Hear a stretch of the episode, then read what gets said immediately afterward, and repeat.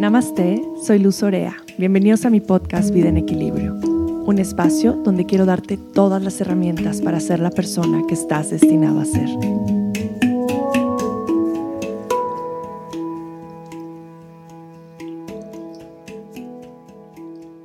Y pues estoy muy, muy, muy emocionada. Estamos aquí platicando con Brenda, Brenda Medina, alias Brenda Yoga como la conocerán por, las redes sociales. Y pues estoy muy feliz, Brenda. es la primera vez que nos conocemos, que estamos hablando así uno a uno. Entonces me emociona muchísimo como conocer qué hay detrás de esta imagen que tienes en YouTube y en las redes, porque creo que hay una historia muy linda por compartir. Y algo que se ha dado muy lindo en estos podcasts es eso, ¿no? Como conectar con otro lado como mucho más humano de lo que ven en las redes sociales, ¿no? Eh, que también nos hace conectar con muchos lados vulnerables, que eso es bien bonito porque llegamos a tocar muchos corazones. Y creo que nuestra historia es medicina para todos. Entonces, cuando me empezaron a decir, invita a Brenda, invita a Brenda, yo ya te seguía. Y me acuerdo mucho que cuando te empecé a seguir fue con todo esto de los premios Bienfest. Ah, ya, sí, sí. Y me acuerdo que en una historia tuya dijiste un día, y ahí dije, ya, follow, follow, follow. Ah, dijiste un día, eh, bueno, esto de los premios está bien, pero al final, pues me parece como raro que puedas, ¿no? Como votar por, un, competir por un maestro de yoga. Pero dijiste un mensaje bien lindo que justo yo estaba como sintiendo exactamente lo mismo que tú y como que en ese momento conecté contigo muy bonito. Y de ahí, eh, pues ahora que he dicho, díganme a quién invita a los podcasts, pues me han dicho mucho que te invite a ti. Entonces, pues bienvenida Brenda, me da muchísimo gusto que estés aquí conmigo. Muchas gracias, Luz. De verdad, yo también estoy muy contenta porque me hayas invitado a tu podcast. Este, sí, también ya, ya nos ubicábamos por los premios. Y sí, esa vez fue así como, ah, y como, ¿quién va, cómo voy a, cómo, cómo alguien puede valorar que a mí el yoga me transformó más que a ti? Claro. Es como, eso no se mide, ¿va? porque ese es el, finalmente el objetivo del yoga, ¿no? Pero bueno, estoy súper contenta yo también y emocionada por estar en un en un podcast como el tuyo, con gente tan bonita que seguramente este, estará muy contenta de escucharnos y de aprender juntas en este espacio. Sí, eso es maravilloso. Y quiero empezar, que empecemos el podcast con la palabra, con la pregunta que me gusta como comenzar. Y esta va para ti. Y es, cuéntame cómo encuentras el equilibrio en tu vida. Todos los días lo busco. claro. Todos los días. Es una búsqueda constante. Creo que em, el, el, hacer lo que nos gusta para mí es algo en lo que te mueve todos los días a no me importa si voy a pagar por esto o no me importa si voy a dejar de hacer algo por hacerlo, ahí ya eso te está moviendo el corazón y ahí es donde tienes que estar. O sea, si estás dispuesto porque te nace y porque quieres y te apasiona y lo disfrutas, entonces ahí empieza una parte del equilibrio. En la otra parte del equilibrio pues son nuestros deberes, nuestros quehaceres, nuestros, eh, digamos, eh, lo que hay que hacer y a veces no siempre nos gusta lo que hay que hacer. Entonces creo que eh, la lucha constante del equilibrio es todos los días, ¿no?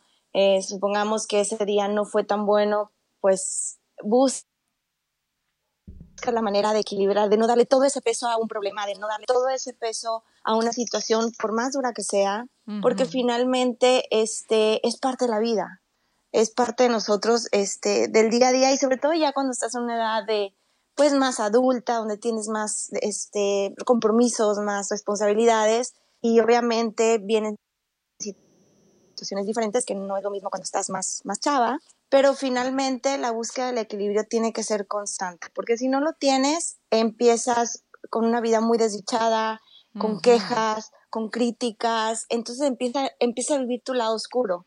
Y creo que el balance es vivir en ambos lados y tratar de irte más por el lado de la luz, ¿no? Y ese lado en donde nos hace sentirnos bien con nosotros mismos, con lo que sucede en el entorno. Y, y pues lo busco en todos lados.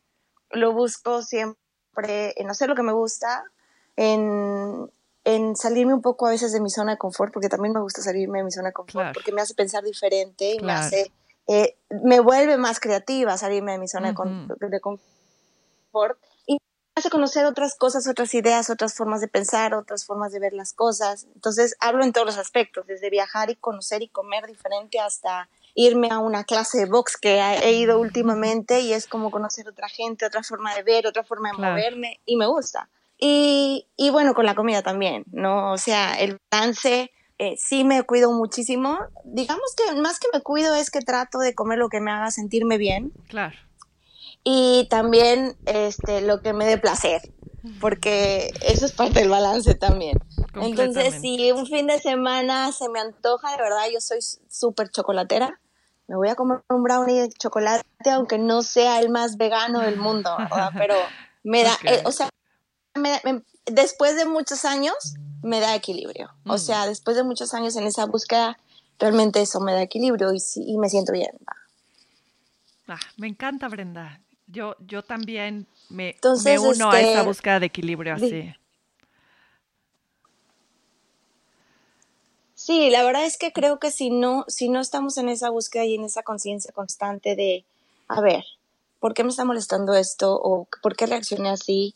Y ya la próxima ya sabes que lo que viene es, no pasa nada. No necesitas llegar a ese extremo de, o de preocupación, o de, o de estrés, o de ansiedad, o creo que en el momento en donde empiezas a, a, conocerte, a conocerte y saber cómo es tu personalidad, sin crítica, sin juzgar, creo que es cuando empiezas ya a saber qué es lo bueno para ti, que no tiene que ser bueno para el otro. Claro. Tiene, creo que es la búsqueda constante de lo que te gusta, te hace feliz y lo compartes con los demás. Lindísimo, me fascina. Oye, y dime algo, tú empezaste en tu camino, pues, de conexión con tu cuerpo y todo como bailarina y como gimnasta también. Como gimnasta, empecé cuando tenía cinco años. Estaba bien chiquita, o yo creo que empecé antes. empecé cuando me colgaba de un árbol. en mi casa mis papás tenían un árbol de duraznos. Y, y era, me acuerdo perfecto, estaba súper chiquita y por las tardes salía a jugar al árbol y me colgaba y ahí me llevaba galletas y me, llevaba, me llevaba las muñecas y ahí me colgaba como changuito, ¿no? Por eso siempre digo que tengo un chango que vive dentro de mí. Y, y un día llegó una, una maestra que era entrenadora, pero ella le vendió a mi papá una casetera beta. No sé si te acuerdas de las beta del año del uno. Sí, sí. No quiero decir de qué año, pero de los 80. Pues también me tocó. Entonces, también me tocó. Y ella eh, me vio colgada ese día y dijo, ¿por qué no la llevas a una al gimnasio? Ella seguramente le va a gustar la gimnasia. Entonces me llevaron y me encantó. Empecé como gimnasia, gimnasta artística por un año de maroma más y flies y demás. Y tenía muchísima flexibilidad, yo nací con, pues, con mucha flexibilidad y estaba el auge, empezando el auge la gimnasia rítmica. Me pasaron a gimnasia rítmica y yo me acuerdo que, o no sé, a veces siento que, no sé si me hicieron creer, o, o, yo, o yo lo veo como, ok, pues puede ser, pero sí fue así como prueba, si no te va bien, pues te regresas a la gimnasia artística probé, me fue bien y empecé a competir como gimnasta rítmica. ¿A qué edad empezaste a, competir? Bien chiquita, pues empecé a los, pues ya para los siete ya estaba en nacionales. Wow. Ya estaba bien, estaba bien peque. Y, y empecé a competir a nivel nacional, fui este, campeona nacional varios años. Esta, mi vida giraba en torno a la gimnasia completamente y era muy feliz, o sea, sí, sí no tuve una, una, digamos que una infancia normal, de una niña normal que iba a las piñatas y no se, no se volaba ni una, pero mis piñatas eran dentro del gimnasio, con mis compañeras de la gimnasia. Claro. Pero este sí llegué a tener como, pues, entrenaba muy, muy tarde, entrenaba de, no sé, yo recuerdo a veces salía en la noche y a veces eran tres horas, cuatro horas, cinco horas entrenando diario porque era, era gimnasia de alto rendimiento. Hasta que llegué a ir a Panamericanos, fui, a, fui parte del, del equipo mexicano de gimnasia y a los 10 años fui a un Panamericano, fui finalista y gané muchísimos premios. Tuve una infancia muy, digamos, muy exitosa, por así decirlo. Y, y pues sí, o sea, un un poco sacrificada, pero para mí no era sacrificio. O sea, yo nunca lo vi como Para mi mamá yo creo que sí, porque era la que me llevaba y me traía a todos lados. Y, pero para mí era como mi mundo, ¿no? Y a los 12 años empecé pues ya con otra conciencia, ya era adolescente y ya empecé a ver que obviamente que mis papás había que pagar, había que hacer mucho sacrificio para pagar competencias, para llevar vuelos, el, el la federación no ayudaba, no mm. apoyaba en nada, como, como hasta ahora. Como hasta Sí, ahora apoyan un poco, en ese entonces menos. Entonces sí veía como, y ya era como, ya no, tampoco veía tantas gimnastas compitiendo, y, era como, lo que seguía era que me llevaran a Estados Unidos, y no era opción. Yo soy la quinta de cinco, entonces pues no era como que iban a dejar mis papás su vida por hacer la mía, ¿no? Total. Y, y decidí retirarme y me empezó, porque yo daba, nos daban clases de ballet cuando yo estaba en la gimnasia, era parte del entrenamiento. Y me empezó con la, empecé con la idea de quiero ser bailarina. Y quiero ser bailarina y de ahí ya nadie me sacó, más que para sacarme de la gimnasia y entrar a una escuela de danza. Y me acuerdo que entré a una academia mientras yo le decía a mi mamá, es que yo quiero ser bailarina de verdad y aquí no voy a ser bailarina de verdad. Mm. Y, y, me metieron a una escuela de danza, eh, una escuela profesional de bellas artes aquí en Monterrey, que son ocho años de carrera. Yo entré en tercer año porque entré grande. Okay. Y, y, pues la edad mínima para entrar es entre nueve y once años como carrera profesional y yo entré ya casi a los trece. Okay. Entonces, este, pues entré, llegué a entrar y estudié ahí la carrera como bailarina hasta que me gradué. Y cuando me gradué, ahí, ahí fue como un parteaguas, porque tenía 18 años y pues igual, ¿no? Iba a la escuela de 2 de la tarde, iba a la escuela a las 2 de la, no, a las 9 de la mañana, no, 7 y media de la mañana, salía a las 2 de la tarde, 3 entraba a la escuela de ballet y salía a las 8 de la noche. Mm. Y así, es una carrera, es una carrera como tal. Y pues me daban clase ahí de contemporáneo, de folclore, de historia de la música, historia de la danza, este, teatro, maquillaje, de todo un poco.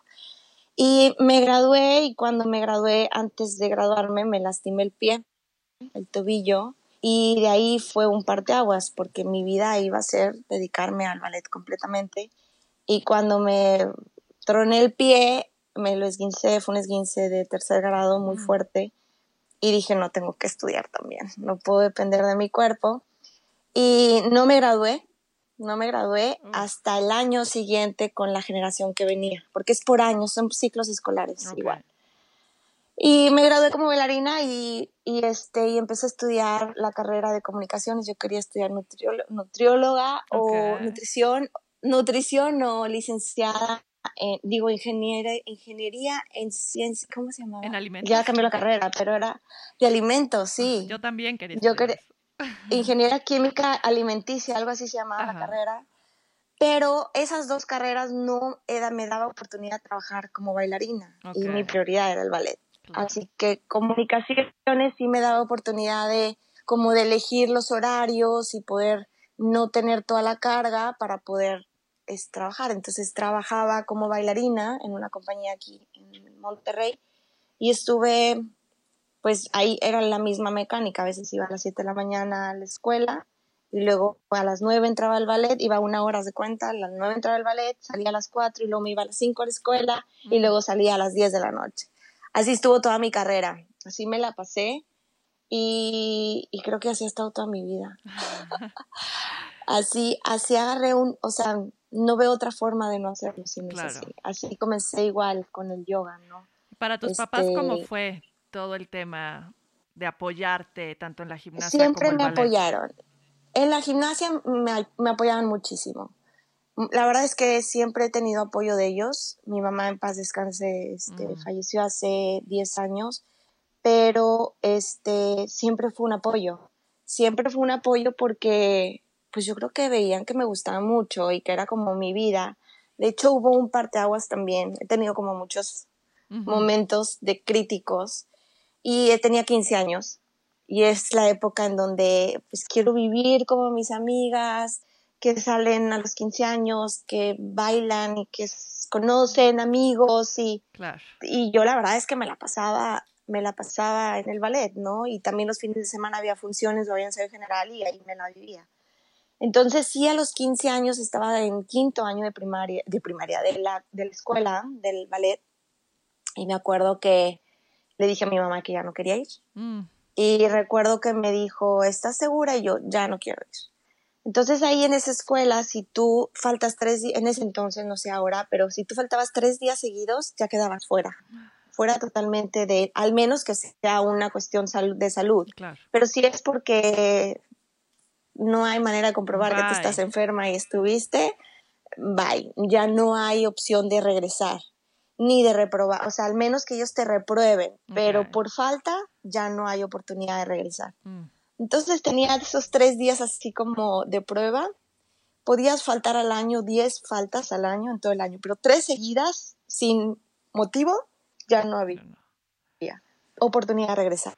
Entonces, em, yo estaba bien feliz porque salía de mi casa y me quedaba con el uniforme y comía palomitas y estaba muy feliz viendo la tele, porque aparte eh, yo nunca tuve el hábito de ver la tele. Claro. Porque pues, como me la pasaba en la gimnasia, ni tiempo, y pues llegaba y era siempre hacer tarea o estudiar. Entonces, el único programa que yo recuerdo de mi infancia es Chabelo porque el domingo a las 7 de la mañana. Nada más, nada más. No, no, me preguntes de caricaturas, no me preguntes de no, porque no sé, va, no, no, la vi.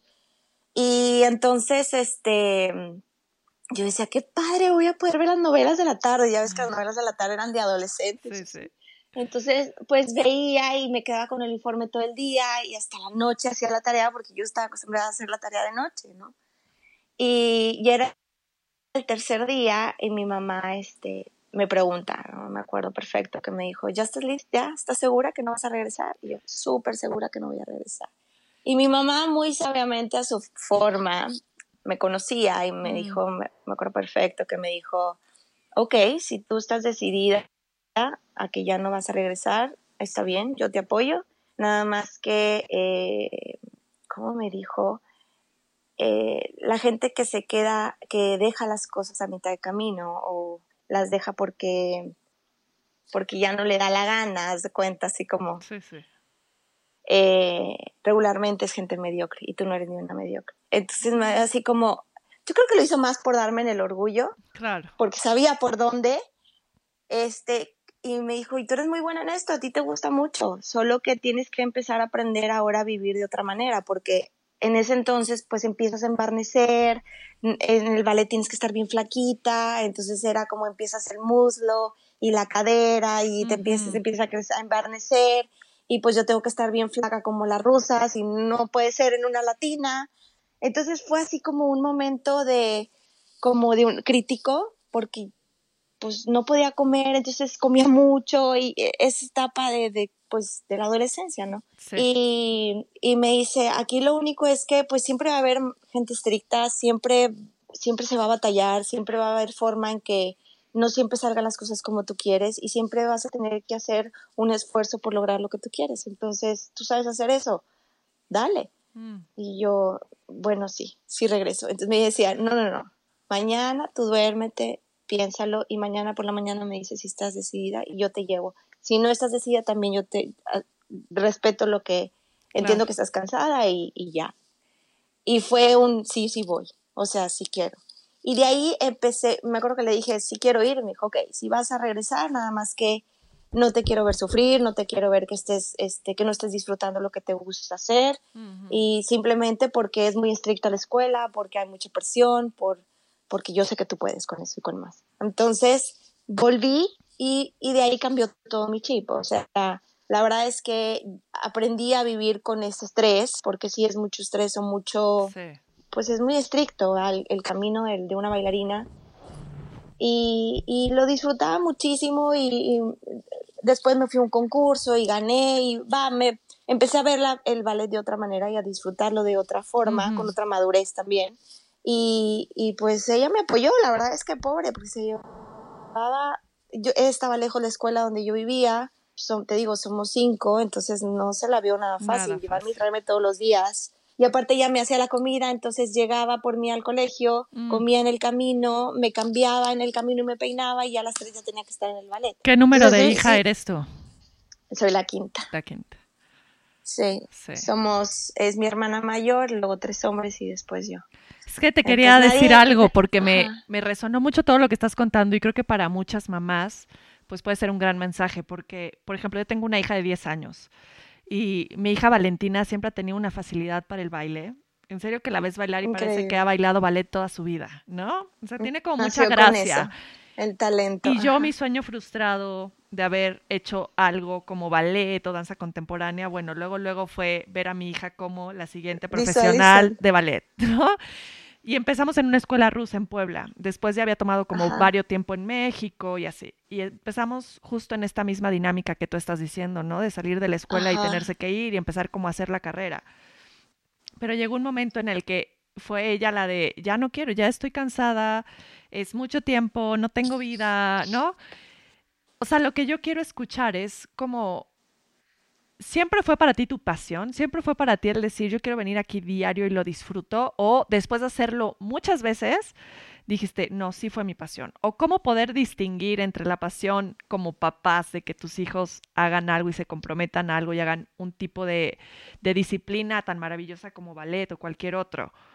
¿No? Para mí en algún momento también fue muy cansado. En algún momento yo tengo otra hija chiquita y fue como que era la grande y decía, no puedo llevarme a la chiquita siempre a comer en el ballet, a quedarse ahí tres horas, a que ella no haga nada en las tardes por sacrificar para que mi otra hija sea una gran bailarina. Entonces, creo que mis respetos para tu mamá completamente y para todas las mamás que se esfuerzan así, porque sé que requiere un gran, gran, gran sacrificio de como familia, como comer en la casa, tiempo, gasolina, dinero, absolutamente todo. Entonces me gustaría como que platicaras un poquito sobre eso. Creo que la verdad es que supongo yo, porque pues no puedo saber cómo ella me veía, pero creo que ella veía en mí que yo que, me hacía feliz. Aparte yo recuerdo perfecto, en todos lados estaba bailando. O sea, seguramente tu hija está en el súper y está bailando. O sea, eh, así me la pasaba, entonces era como, es, yo no, o sea, no iba, eh, eh, creo que esta etapa de los 15 años es bien difícil, pero es una etapa en donde, aparte aquí ahorita, hoy en día hay muchísimos distractores, mucho más que nosotros teníamos antes. Entonces, em, creo que eh, como un día platiqué también con Cici Garza sobre ese tema, hay un libro que, que ella me recomendó y luego lo leí que se llama El Elemento. Y es un libro que habla de cómo descubrir tu elemento y el elemento es para lo que naciste, tu talento y cómo desarrollarlo. Mm. Entonces, eso es, eso lo detectas desde cómo juegan tus niños, ¿no? O sea, yo jugaba con las muñecas, con las Barbies, pero todas las Barbies eran gimnastas. Entonces, me ponía debajo de la mesa y en la mesa era todo el gimnasio. Ahí había barras imaginarias, estaban las barras, la viga, los colchones, que yo ponía unas telitas y eran los colchones. Me acuerdo perfecto, el, las portas tarjetas Ajá. era el podio. Entonces ponía un podio y les hice medallas y todo, y ese era el juego. Entonces, a veces creo que tienes que descubrir como que si tu hijo está jugando, no es que juega las muñecas, es qué tema juega con las muñecas o qué tema juega con los niños. Entonces ahí vas descubriendo como su talento. Y el talento no hay manera si no se desarrolla, o sea, no hay manera de realmente disfrutarlo si no está desarrollado. En la época de la adolescencia sí está bien difícil, pero no te pueden, en la época de la adolescencia no te pueden decir que no o que sí, porque vas a estar en la contraria. Yo creo que mi mamá me dejó ser, es entiendo que estás hasta la madre, entiendo que estás, y que ya no puedes más, entiendo que ha sido muchos años de sacrificio y de esfuerzo, pero también entiendo que eres buena y esto es lo que te gusta. Su Laurita, estás, estás abrumada, entonces date esos descansos, ok. Nada más que aquí había tres días de descanso, no un año. Entonces fue así como, ok, si, vas, si decides tú regresar, regresa porque te va a gustar y porque lo vas a disfrutar y vas a saber cómo lidiar con toda la presión que hay. Y buscas ese balance, ¿no? Pues entonces el fin de semana sí vete a un 15 años, sí vete, pero eso, eso lo decides tú. O sea, es una, ya a los 15 años sí ya estás en una prioridad de decir, realmente sí es lo que yo quiero. Claro. Entonces, este, y no es que era la niña más madura del mundo, no, pero sí sabía que me encantaba, ¿no? Pero, por ejemplo, yo, yo me entré a clase de pintura, me gustaba dibujar y sí, no, no me lleves a la pintura, porque no puedo estar cinco horas ahí viendo la pintura cuando, cuando lo mío era moverme. O sea, estaba claro que sí me gustaba pintar, que me quedaba bonita la pintura, pero no era mi pasión. Entonces creo que ahí como mamá puedes ir como encontrando eso. Si tu hija es muy buena y le encanta bailar y está abrumada, dale su espacio a que lo extrañe también, porque es como, y realmente decir, bueno, esto, lo, esto es lo que quieres, tú lo decidiste, no lo decidí yo. Porque así es una manera también de, pues, de madurar, ¿no? Y de decir, ok, tú, hay que aprender a tomar decisiones y decisiones equivocadas también, ¿no? O sea, pues no es el como que, ay, mamá, yo te dije, tú nunca me volviste a llevar. Entiendo ese tema de las mamás, es una entrega total. Yo te puedo decir que si mi mamá no me hubiera llevado y traído, yo no hubiera podido sola. Claro.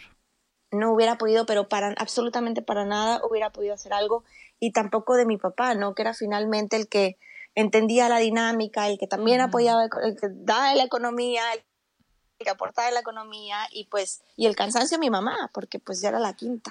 Pero de mis hermanos no, ni uno fue así como apasionado en un deporte o en algo. O sea, sí se metían y todo, pero no había ese compromiso tan formal como yo lo tenía, como competencias, como, y, y, y, eso creo que pudo haber sido algo que no fue tan difícil porque no había otro más. Claro que estuviera tan comprometido. Sí competían y todo en patinaje y en hockey, pero al final de cuentas no estaba como un tan compromiso tan formal como yo sí lo tuve.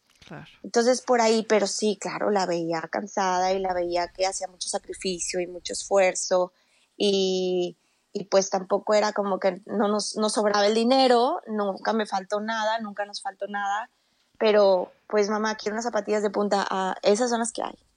Entonces era pues, estoy, estoy entendiendo que están haciendo un sacrificio y por ejemplo el tema de la escuela, pues no era como la más brillante de cienes y exenta, pero sí era muy dedicada. Entonces sí era, yo, yo siempre pensaba en, híjole, mis papás se esfuerzan un montón porque yo esté estudiando y porque yo esté en, en otra escuela aparte, como para hacerme loca y, y, hacerlos que paguen otra vez más otra materia o hacerlos que, claro. que, que todo ese dinero se haya perdido porque yo tiré flojera.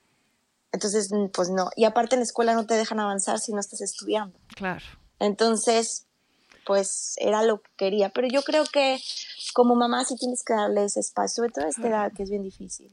Pero sí hay muchos distractores, sí tienen mucho más distractores. Muchos más completamente. Muchos más. Y, y yo no sé qué también hoy las niñas están tan dispuestas a hacer el esfuerzo, porque no todas las niñas están tan dispuestas a, a hacer el esfuerzo. Entonces, por ejemplo, el caso mi sobrina sí le encanta el baile, le gusta más, es más buena para el hip hop, es muy buena, heredó por ahí también. Pero, y, y, su y su mamá es como, ah, ok, le gusta el baile, pero ella es, le gusta, o sea, a mí llévame porque es lo que me gusta, entonces ella, ella se lo pide a pesar que ya tiene 14 años, ya está en como... Y ahorita está como, voy a dejar un año bailar y yo, ¡ah! Pero es que la escuela está bien difícil, yo sí puedes. Claro. O sea, no, no, espera, o sea, no te, no te, no te castigues o no, porque tienes que sacarte un 100, ¿no? Pero, pero tienes que pasar, o sea, tienes, tienes que estudiar, o sea, definitivamente tienes que estudiar y, y puedes, o sea, sí se puede, con mucho esfuerzo y sacrificio de, de muchas partes. Como todo. Pero creo que darles esos espacios a que realmente reaccionen y digan realmente esto es el camino que quiero o no, o hasta aquí es, hasta aquí estoy dispuesta. y que vuelvan a, conectar. Oye, y entonces tú sales, sales de, la, sales de la escuela, bueno, terminas, te gradúas, empiezas la carrera de comunicación. Ajá. Y mientras das clases de ballet. No, ¿No? bueno, hacía de todo un poco, haz de cuenta, es, es que bailaba como bailarina en una compañía aquí profesional y ellos te pagan, es como un empleo, te pagan por bailar, tienes contrato cada seis meses y es tu trabajo, es, chamba. Entonces yo empecé a trabajar como bailarina ahí y, y lo, em, hacía veranos también en la universidad para adelantar y a veces había ciertos semestres que sí daba clases aparte en academias, según cómo estaba mi semestre o los veranos o pero estaba conectada dando clases porque doy clases desde que tengo 17 años, así o di clases a gimnastas también, a gimnastas rítmicas les di clase de ballet en algunos años con algunos equipos, eh, pero sí, sí, hubo, sí estaba la conexión de dar clase, pero mi prioridad era bailar. Para todos los bailarines su prioridad es bailar antes que dar, que ser maestro, ¿no? Porque pues el cuerpo no es lo mismo y pues, ser maestra puedes ser durante largo plazo. Pero sí, hasta que me gradué de la universidad, seguí bailando. De hecho, la compañía sufrió así como ciertos momentos de que cerraron un tiempo. Yo me fui a Mérida a vivir, en Mérida bailé, regresé, volvieron a abrir. Y, y, ahí viene otra parte, este, otro parte aguas en mi vida, porque yo me fui a Canadá a vivir, regresé, la compañía volvió a abrir, vuelvo a... O sea, nunca trabajé como comunicóloga. Nunca. Eh, no veía, no veía para dónde, o sea, como que, como que voy a trabajar hasta que, bueno, llegó esta onda, este, de redes que ahorita te platico, este, qué onda con eso, pero, este, eh, fue cuando regresé, fue cuando regresé de, Canadá, empecé a bailar de nuevo y, ahí viene otra etapa de mi vida donde yo salí embarazada, tenía, fue hace 13 años y en esa etapa, eh, a mí, yo me empecé a, me lastimé del, de la rodilla, empecé a mm. tener problemas con la rodilla y estuve un año sin, bueno, no, estuve un año lastimada, luego me operan y me retiro por un tiempo del ballet mientras estaba en recuperación de la rodilla. Y en ese, eh, eh, ya estaba regresando, ya había firmado contrato a los, sí, ya faltaban como tres meses para que se acabara el contrato y yo salgo embarazada. Mm. Estaba embarazada de gemelos y, en ese entonces, este, pues no podía porque aparte pues era primeriza, tenía, era un parto gemelar y cuando es pues múltiple tienes que tener mm. muchos más cuidados. Completamente. Curiosamente yo me enteré cuando tenía cuatro meses de embarazo, cuatro más o menos. Sí, que eran gemelos. Porque yo no produje la hormona del embarazo, no produje la hormona del ah. embarazo. Ajá. Entonces no me salían análisis, ni estudios, ni nada. Solo una vez soñé que mi mamá me decía que estaba embarazada. ¿Qué? Y ahí dije, sí estoy. O sea, sí estoy. Y ahí entró esa, ahí conocí como una parte del poder materno. Mm. Porque yo, yo sabía que estaba, yo sentía que estaba, pero mis estudios no, salían que yo estaba. Entonces yo decía, bueno, entonces tengo un quiste o tengo un tumor o algo, porque pues ya... También mis, mis reglas eran muy irregulares, pero, pero sí, o sea, finalmente sí estaba embarazada y cuando hablo con la compañía, eh, no había un contrato, no había regla para eso. Entonces, o sea, no había como cláusulas de qué vamos a hacer con una bailarina embarazada. Claro. Y, y pues ahí empezó como una etapa difícil porque me corrieron, prácticamente me corrieron porque pues en, en ese entonces el director era un americano y como que yo ahorita lo veo así, ¿no? Pero en ese entonces lo vi, estaba muy enojada porque pues ahí ninguna bailarina podía tener hijos, entonces no te podemos apoyar y sí que te vas de la compañía. Entonces para mí fue así como súper duro, fue algo así como que, me indigné, me enojé, me acuerdo que toda esa semana estuve con diarrea porque la pasé mm. muy mal y, digo, hoy digo, hoy, hoy, hoy no lo veo así. O sea, hoy lo veo así como creo que no sabían qué hacer y no, no supieron manejar la situación, pues porque no había cláusulas, no, no, no sabían por dónde, no sé, no, ya no lo veo como lo vi en ese momento, ¿no? En ese momento estaba muy enojada y ese fue una, digamos que, un motivo por el cual yo no quise volver a bailar. O sea, fue así como, ¿cómo voy a fomentar? Ah, porque daba clases de ballet también, ya estaba como maestra más de planta en una, en una escuela y yo decía, ¿cómo voy a estar fomentando esto? Si a la mera hora, si una niña sacrifica tanto y está con tanto esfuerzo, eh, la van a correr o no la van a apoyar, ¿no? Entonces ahí dije, bye ballet, bye todo lo que tenga que ver con el ballet y, y me alejé, me alejé de, de todo, de, de todo lo que tuviera que ver con la danza. Y luego a los, a los seis meses pierdo a mis bebés en mm. un, unas circunstancias pues ajenas, ¿no? Fue un momento de, me entró una bacteria, no supe ni cómo. Supongo la vulnerabilidad en la que, me, en la que mm. estaba, a lo mejor en el estrés en que me encontraba, y pues los pierdo, ¿no? Entonces para mí eso sí fue algo como muy doloroso, fue algo que partió mi vida, o sea, yo creo que ay, no quiero esto. No, eh, me estás, bueno, este no, no, no, no, me estás tocando el corazón por completo porque yo justo acabo de pasar por algo así. Entonces, escucharte para mí me vuelve a romper el corazón, pero me hace como completamente empática hacia tu historia. Y, ah. Ah, nunca, la verdad es que trato de no hablar de esto porque es algo como muy mío, ¿no? Pero finalmente creo que es, pues, es parte de lo que ahora ha sucedido con Brenda en lo que ves en las redes, ¿no? Entonces, este, pues bueno, finalmente tenía seis meses de embarazo, estaban bastante grandes. Y, y, y, ahí como que cambió toda mi vida. Creo que eso me dio, conocí una fuerza que no conocía, conocí el dolor y conocí la vida también, porque no, pues yo vivía en una burbuja, o sea, nunca había tenido ni un problema, nunca había sufrido, no conocía el dolor, no conocía nada de eso, ¿no? Y de pronto me viene una, una Llegaron. Déjame, déjame cierro porque estaba aquí muy tranquila. Espera. Poli, no. Ay, es que estas ladran. Ay, perdón. No te preocupes. Por todo. Y bueno, este, finalmente eh, yo caí en depresión, me fui a Miami a vivir con, aquel, con la persona con la que estaba casada y, y, tuve muchos, o sea, muchos problemas de depresión, estuve deprimida mucho tiempo, viví en Miami, pero no me preguntes de Miami porque no lo conocí. Mm. Fue una depresión donde me la pasaba dormida y aparte pues no trabajaba, no tenía amistades, unas cuantas. ¿Se oye mucho mi perrita? No importa, lo arreglamos. ok.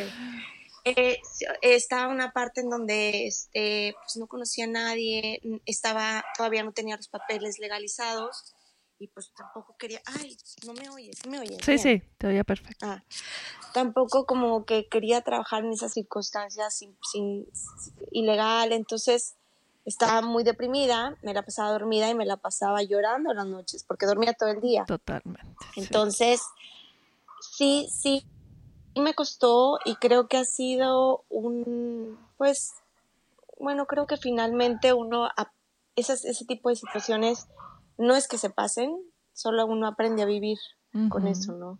Porque siempre estás como, ay, yo tuviera ahorita unos niños adolescentes, ¿no?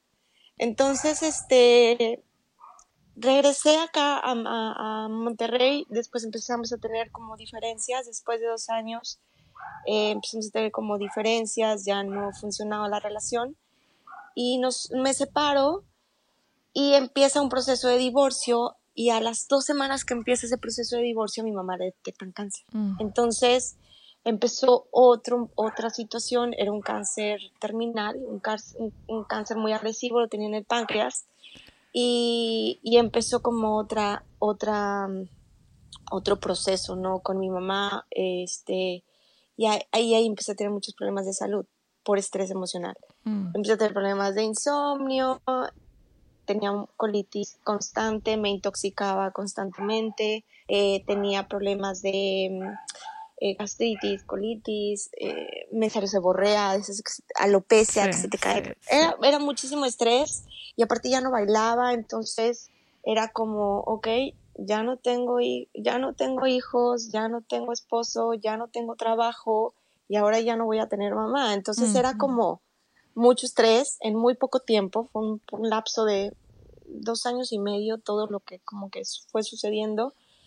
Y este, ahí empezó como la búsqueda de, de empezar a sentirme bien, porque mi mamá con los episodios que tenía de, de los, del cáncer, de la quimioterapia, ahí había muchos problemas, pues, de, sobreponerse, ¿no? Entonces empecé a averiguar qué tipo de alimentación le podía ayudar a ella para tener refuerzos cuando vinieran los, los, tratamientos de cáncer, ¿no? Y ahí empezó el tema, pues, a, dejar de consumir carne roja, porque no era, yo de lo que lo había leído, que ahorita hay muchísima información, en ese entonces, hace 10 años, 11, no estaba eso, pero sí estaba el tema de es, si consumes mucha carne roja, pues entonces el, tumor crece más rápido, se nutre más por las enzimas, bla, bla, bla. Entonces ahí empezó más, bueno, mami, bueno, aparte era, estoy en Monterrey, donde solo se come carne asada y, ganamos el premio de la carne asada más grande del mundo. Entonces, imagínate que pues no había, o sea, era como, como un platillo no va a tener carne? No es normal, o sea, no, no. Entonces, y el platillo típico es el cabrito. Entonces, este, no había manera de, de, dónde sacar información, ¿no? Más que libros. En ese entonces el libro de la zona era el que más, con el que más me, me, pues me apoyaba, ¿no? Y empecé a encontrar otros libros. Y, y así empezó el tema de cambiar los hábitos, ¿no? Me empezaban a ayudar a sentirme menos un poco más tranquila. Y un día dije, me voy a volver loca. Ah, para esto eh, yo como ya no trabajaba, cuando regresé, empecé a trabajar con mis hermanos en una refaccionaria y ahí trabajaba en, una, en un local vendiendo refacciones, lidiando con, o sea, nada que ver, nada que ver con mi vida ni con lo que había estudiado, ni nada, vendiendo refacciones, eh, lidiando con mecánicos, lidiando con, pues, con esos temas de cobranza y contabilidad, que lo mío era estar en el teatro y bailar y la música. Y, así duré cuatro años. Mm. No sé cómo, no me preguntes cómo duré cuatro años, pero pues fue mucho aprendizaje y también, pero lo más, lo más que aprendí es que no vuelvo a hacer algo que no me guste.